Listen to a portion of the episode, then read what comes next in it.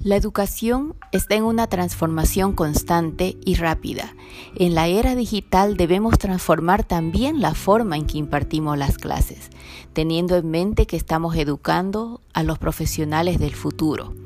Los docentes estamos comprometidos para ayudar a estos profesionales a desarrollar sus habilidades, aparte de tener vocación, ser empáticos, observadores, buen gestor y tener conocimiento y destrezas en nuestras materias y sobre todo en los nuevos modelos de enseñanza y en especial en el uso de las TIC, debemos tener una pequeña curiosidad que nos anime a investigar e ir más allá de lo que está establecido. Debemos ser creativos y una herramienta poderosa para esto es la curación de contenidos.